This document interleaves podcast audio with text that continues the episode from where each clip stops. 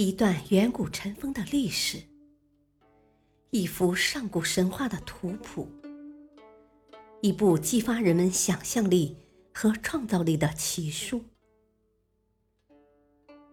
欢迎收听《山海经之山海趣谈》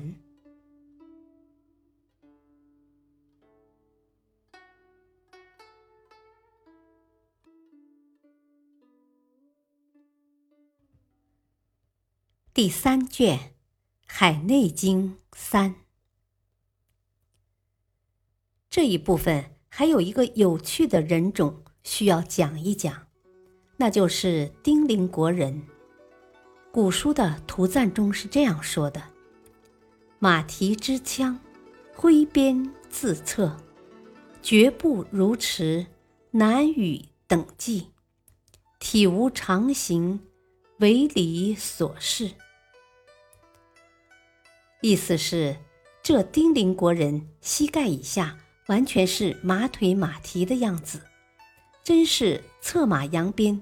自奋蹄，他们跑起来如骏马奔驰，寻常人当然是难望其项背。但人的体型本来就不是固定的，适应环境就有道理。讲过海内四方，再来看炎黄两族。我们自称炎黄子孙，追根溯源，是从炎帝、黄帝。两大氏族开启了上古文明。历史上的炎黄相争，到后来渐渐融合，不必说。本经所提到的这两大帝王家族的重要人物，其中不少都是行业始祖、大发明家，始为始创者。且看造船业祖师潘禺。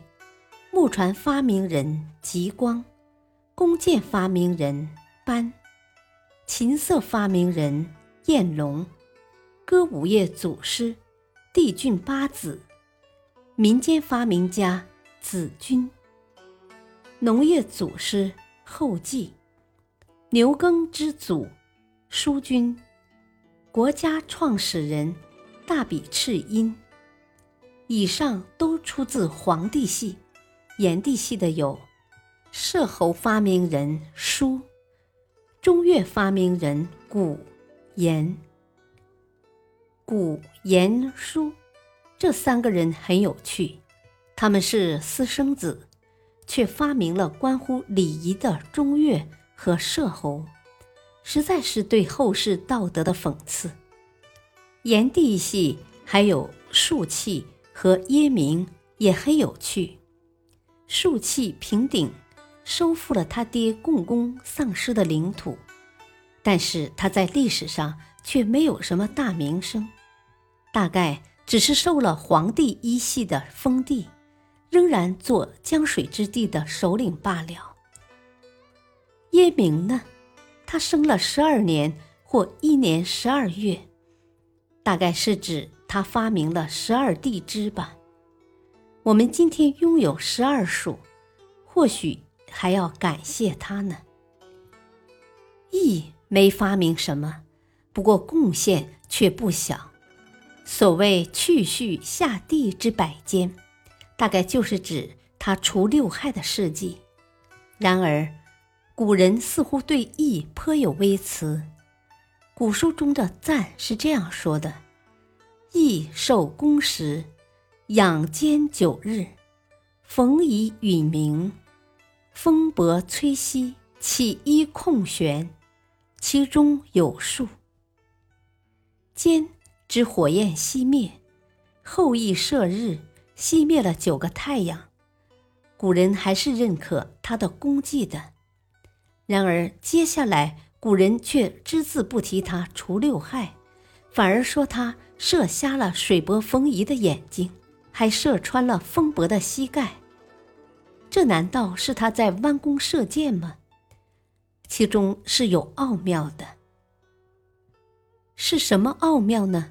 古人并未直说，但只要想一想就能明白。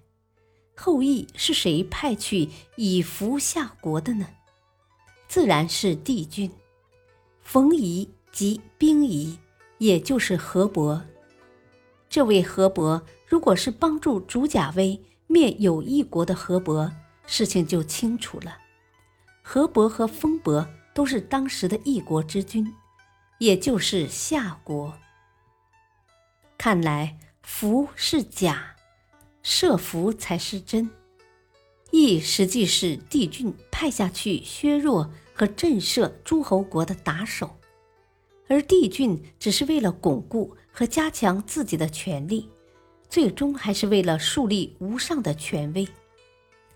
事情难道不正是这样吗？滚窃息壤，获罪被杀，主因很可能并非治水不成功，而是不待帝命这四个字。纵观《山海经》，洋洋洒洒三万余言，到这里才揭露了历史最大的真相。当然，我们读《山海经》还是以趣味为主，所以不妨再想想“鲧复生禹”。明明已经死掉的鲧，尸体三年不腐，从腹中生出禹，而自己却化作黄能，这是多么神奇呀！《山海经》正是这样一本神奇的书，令人百读不厌。关于《山海经》的趣谈，也可以无休无止，再写几十万的字也讲不完。不过，还是就此打住。给这本书做个完结吧。感谢您的收听，本专辑《山海经》已全部播讲完毕。感谢您的陪伴，主播还创建有其他的专辑，敬请收听，再会。